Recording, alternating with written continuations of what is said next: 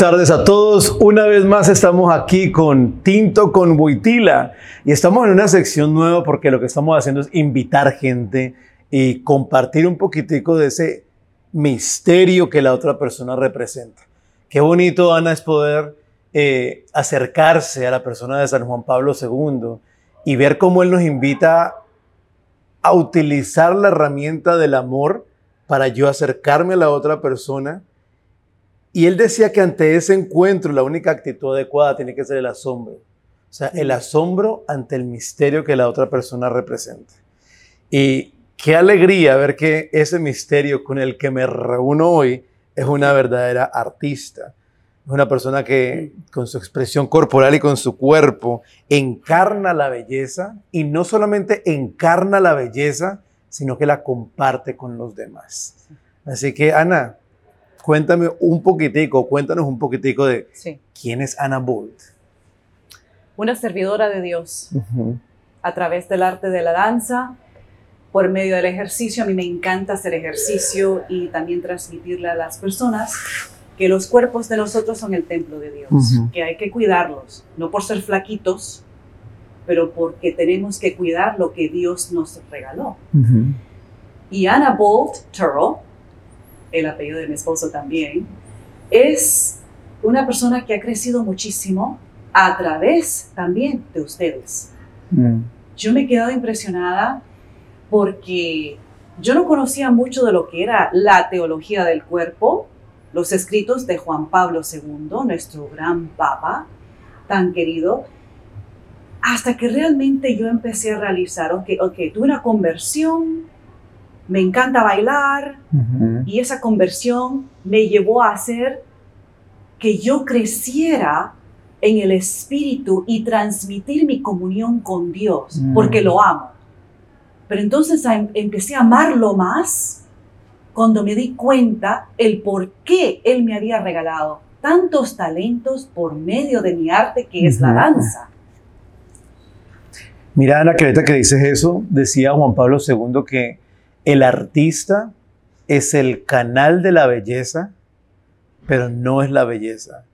¿Y, qué quiere decir que no es la belleza? O sea, la belleza es Dios, Dios es belleza y nos permite a nosotros ser ese, ese canal por el cual Él se manifiesta. Y tú eras ese canal aún antes de saberlo, ¿verdad? Porque tú empiezas, hace, llevas años, ¿cuánto, Llevas, ¿cuánto llevas haciendo eso? A ver, bailando desde los 10 años, profesionalmente desde que tenía como 17, 18 años. Y después tuve un como lapso de tiempo que paré un poco porque me convertí en mamá, eh, estaba dando mis clases, era, soy profesora de danza hasta el día de hoy, pero entonces volví a bailar por lo que pasó en mi vida, un capítulo muy oscuro en mi vida. Yo paré de bailar porque tenía mucho que reponerme físicamente, espiritualmente, y después seguí bailando después del 2005. Empecé a bailar nuevamente profesionalmente. Antes de, cuando acabas de decir, me va a salir un poco la pregunta. ¿Te ayudó la danza y el volver a sanar esa herida? Sí. Pero, ¿cómo la utilicé para sanarme? Mm. Era ya sea los farmacéuticos que me estaban dando los doctores y caer en ese hoyo de quedarme ahí paralizado solamente con antidepresivos en círculos de mujeres y empezar a narrar todos los problemas que uno tiene o los traumas que uno ha tenido. O decir, mi fe, mi arte que Dios me lo ha regalado, ¿cómo las voy a utilizar? Estas herramientas que yo tengo, el rosario, que mis padres siempre me decían, oye, tenemos armas. Esas armas hay que utilizarlas no solamente de boca, pero hay que creerla. Entonces yo dije, bueno, estoy en una transformación, estoy en un crecimiento, pero realmente me está haciendo falta algo más. Me salí de esas cosas, yo no me tomaba esas pastillas que me daban para la antidepresión y empecé a, reconocer que también uno tiene que luchar. Que decir, yo no me voy a quedar aquí ni que el diablo me pare, que no se agarre de mí, que no me vaya a agarrar el alma, porque es bien fácil. A veces mucha gente cae en la depresión porque hay mucha tristeza. La tristeza nos roba de esa felicidad que Dios nos está dando en el crecimiento por el sufrimiento. Entonces yo sufrí tanto, pero tuve crecimiento. Mm. Entonces en ese crecimiento vi que mi arte me estaba dando lugar, una plataforma para poder sanar el espíritu y para saber perdonar. Eso del perdón a mí me costó. Fue hasta el 2012, 2013 por ahí que yo dije, ahora sí estoy empezando que quiero perdonar a la persona que me causó todo esto. Pero fue hasta el 2017 Ujú. que yo dije, ah, pues sí, algo pasó en mi vida en 2017 que yo dije, es que tengo que perdonar. Y en ese camino de transformación, en ese Sí. tan- camino de sanación, en ese camino de liberación, porque el perdón Sí, nos da libertad, Sí, eh, tu fe y el arte fueron dos cosas que fueron muy importantes para ti. Y me gusta que, que vamos a resaltar un poquito eso, porque tú entiendes tu arte como un medio, como una función sí. que no te esclaviza, pero te libera. claro. ¿Por qué te digo esto? Porque algo que también decía Juan Pablo II es que ninguna función de la persona humana es más importante que la persona misma.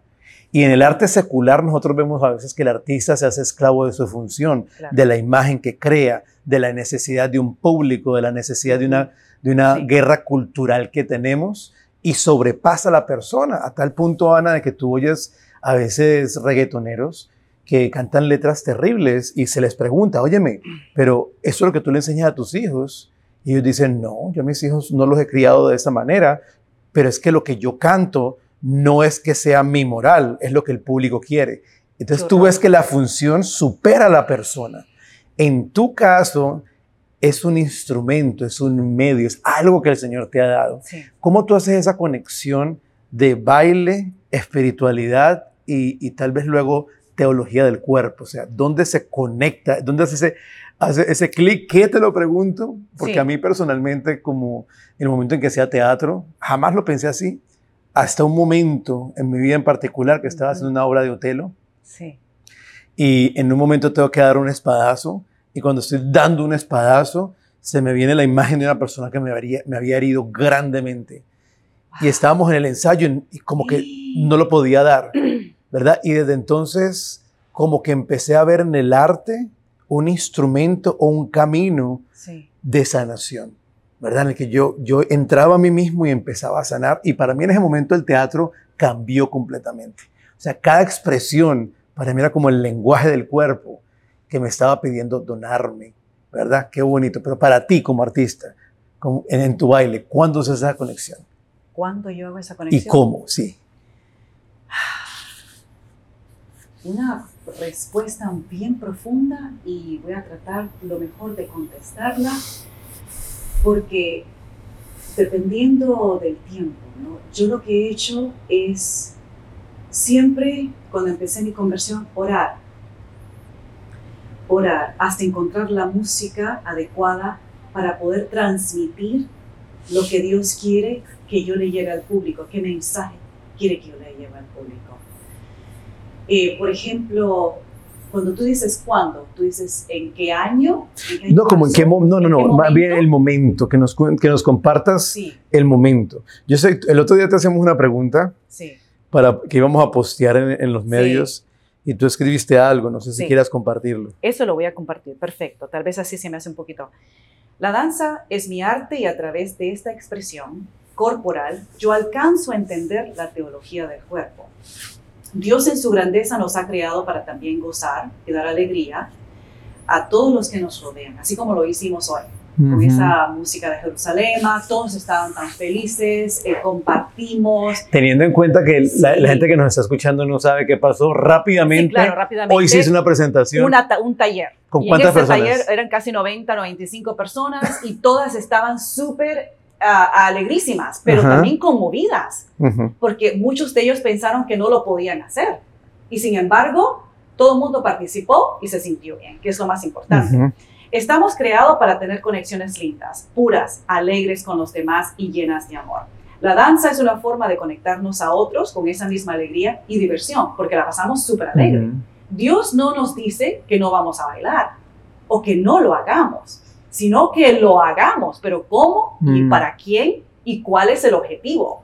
Porque la mujer, el cuerpo ni del hombre ni de la mujer, a como tú has dicho muchas veces, no es un objeto. Ahora, por medio del movimiento yo les llevo un mensaje, una sonrisa o, como ayer, una reflexión. En mi presentación yo pedí al final que no aplaudieran. ¿Por qué? Porque lo que yo quería que se llevaran era un mensaje de reflexión para ellos mismos. Mm. Porque el mensaje era que a veces nos ensuciamos tan rápidamente en el pecado. Y una de las telas que tuviste negras, que yo las utilicé en el pie, en los pies, cómo nos enredamos en el pecado rápidamente si no ponemos atención hasta con la música que escuchamos. Los bailarines, ah, que porque tiene un tono bonito, porque tiene un ritmo bonito. No es así la cosa.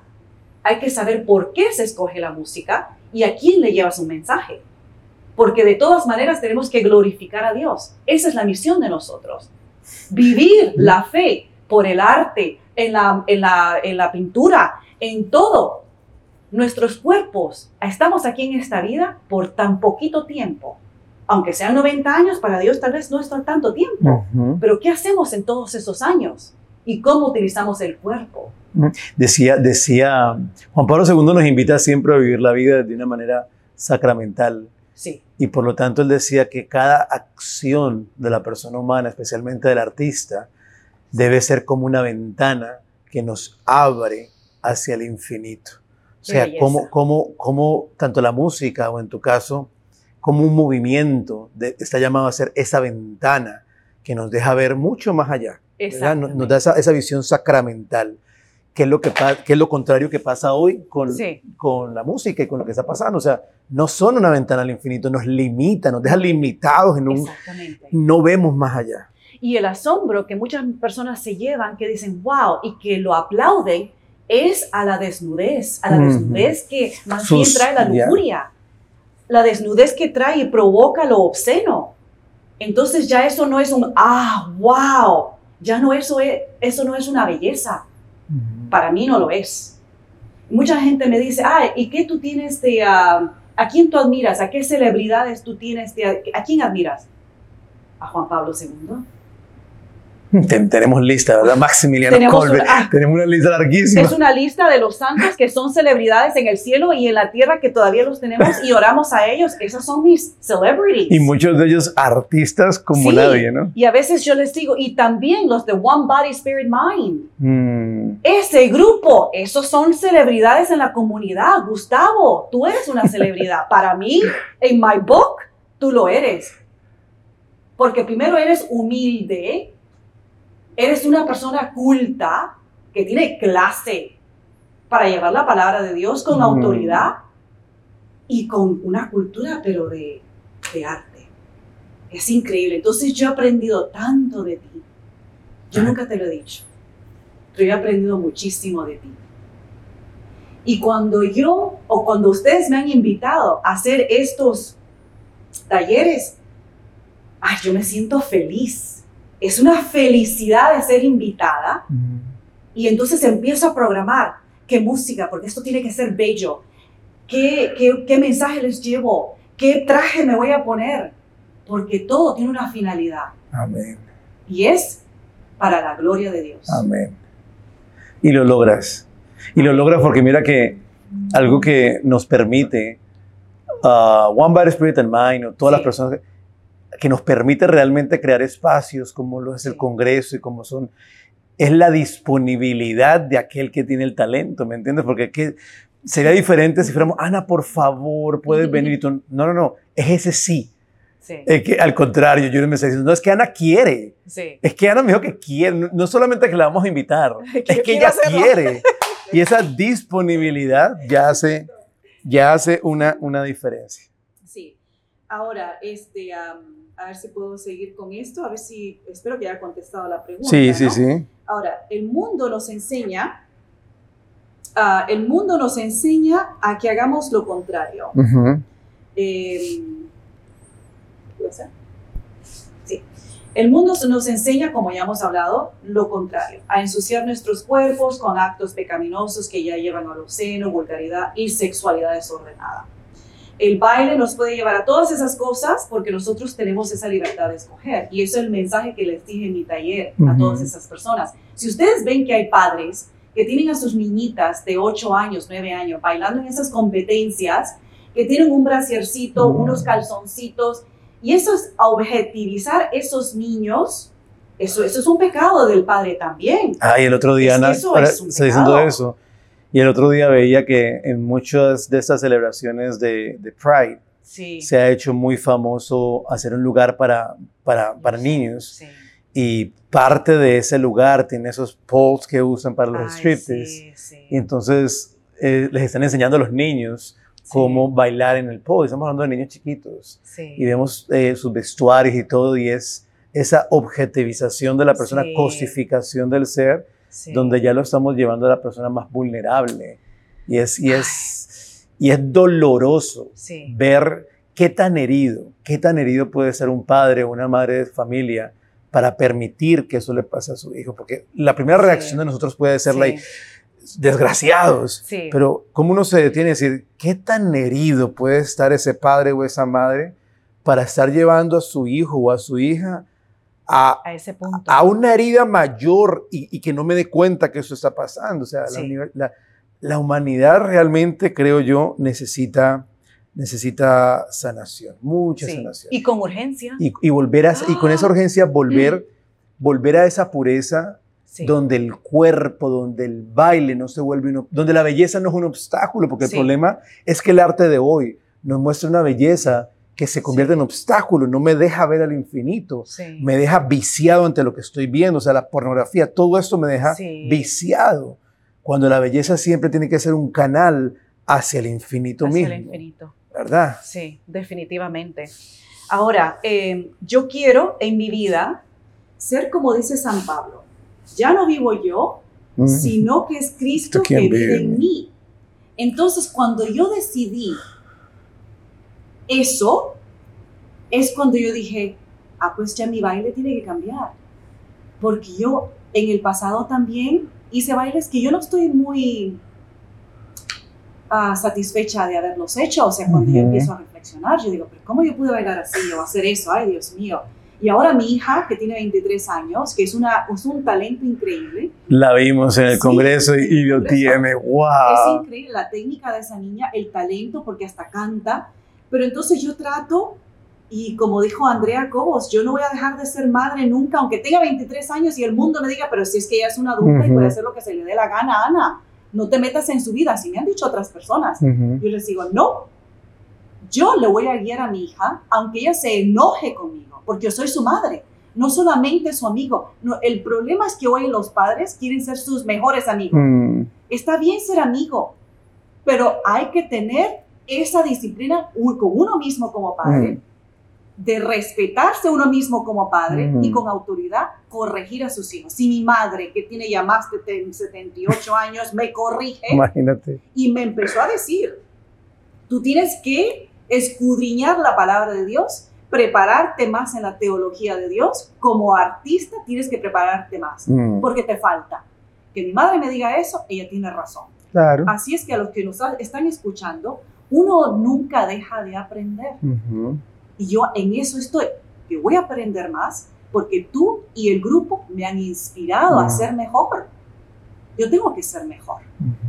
Y, el- y lo que decís ahorita, muy importante para los que están oyendo o están viendo, cuando decimos de que no podemos ser amigos de los hijos, o que no es de una forma como, como despectiva, sino que al fin y al cabo, amigos vienen y van. Amigos hay muchos, papá y mamá hay uno. Entonces es, es realmente recobrar el valor de lo que significa ser padre y lo que significa ser madre. Eh, eh, Ana, el arte. El arte, ya sea en la danza, en la pintura, el arte nos lleva a la contemplación. ¿Y qué significa contemplar? Contemplar significa entrar al templo. Mm. So, en el momento que yo te estoy viendo bailar a ti, Sí. estoy contemplando lo que tú estás haciendo, tú me estás invitando a mí a un templo, pero al mismo tiempo tú estás entrando a mi templo, porque el arte tiene una capacidad única, Ana, de tocarte el corazón y despertar cosas que uno ni siquiera sabía que estaban ahí. Entonces, ¿qué compromiso tan grande tiene que tener un artista cuando sabe que con su arte está penetrando el corazón de la otra persona, está entrando al templo, a lo más sagrado de la otra persona? O sea, ¿cuánta reverencia un artista debe tener ante aquel que le está observando? Porque le está permitiendo tocar áreas de su vida que tal vez a nadie se lo ha permitido. Cuéntanos, ya para terminar, cuéntanos, ¿qué significa para ti la danza? ¿Qué significa para ti este arte que es talento, que es don y diría yo en tu caso, hasta carisma? Porque acuérdate que el talento es algo que es para ti. El carisma es algo que Dios te da para edificar su iglesia. Y lo que tú estás haciendo ahorita mismo es ese talento que ya tenías, convertirlo en un carisma para edificar la iglesia de Dios. ¿Qué significa para ti es- este arte? Es mi comunión con Dios. Él sabe, Él nos mira, Él sabe, sabe todo. Yo, Diosito, le he dicho, Señor, yo te amo, te quiero amar con todo mi ser. Ayúdame a que seas tú el Espíritu Santo, a que lleve ese movimiento, a tener en mí una transformación que pueda llegar a tocar a otra persona, a poder verme de una, de una manera que te vea a ti, que seas tú, Señor, para que toque esas almas, para que también ellos lleven esa luz a las almas de ellos y a los demás, con cualquier talento que sea, que despierte en ellos eso especial. Y en mí, yo lo he sentido, mira, Gustavo, ha sido increíble cuando yo bailo sinceramente y yo oro y le pido a Dios con lo más profundo de mi alma. Yo siento al Espíritu Santo. Es algo tan especial que yo me siento que estoy en otro lugar. A veces yo es como que he trascendido a otro lugar. Y, y- y me he sentido que a- al final de mi baile tengo que hacer una pauta porque no, no puedo. El aplauso es como que me distrae de ese momento tan especial. Cuando nuestro Señor ha pasado, así como tuvimos la, la adoración del Santísimo el viernes, Mm. ayer, entonces tú ves al Señor pasar enfrente de ti. Y ayer tuve la oportunidad de tocar la túnica al Padre. Ay, Dios mío. Entonces, esos momentos, así son en- dentro de mí, dentro de mi baile. Dios me ha regalado eso, es un regalo es un- algo tan divino. Y a veces yo lloro porque digo, Señor, es que me has permitido tanto. Y a veces me siento que no lo merezco. Si supiera la gente cómo es sentir bailar en el espíritu, es algo especial. Muchísimas gracias, Ana. Muchísimas gracias. Y si hay artistas escuchando, eh, esto, es un, esto es un llamado a la esperanza. Porque a veces hay muchos artistas que piensan de que, ay, me convertí, tengo que dejar mi arte de lado. No. Y es como el Señor quiere utilizar y redimir eso que ya estabas haciendo sin nunca olvidar, nunca olvidar que el talento más grande que Dios te dio es tu humanidad. Y es el talento por el que el Señor te va a pedir cuentas más adelante. Cómo tú tomaste tu humanidad como talento y multiplicaste en la forma que llevaste vida a otras personas. Muchas gracias, Ana. Que el Señor te bendiga, que el Gracias. Señor bendiga tu arte y que bendiga a todos los artistas que nos estén escuchando para que, como decía Santa Catarina de, de- de Siena, podamos encender este mundo en fuego. Con urgencia. Con urgencia. Muchísimas gracias. Amén. Gracias. Bye.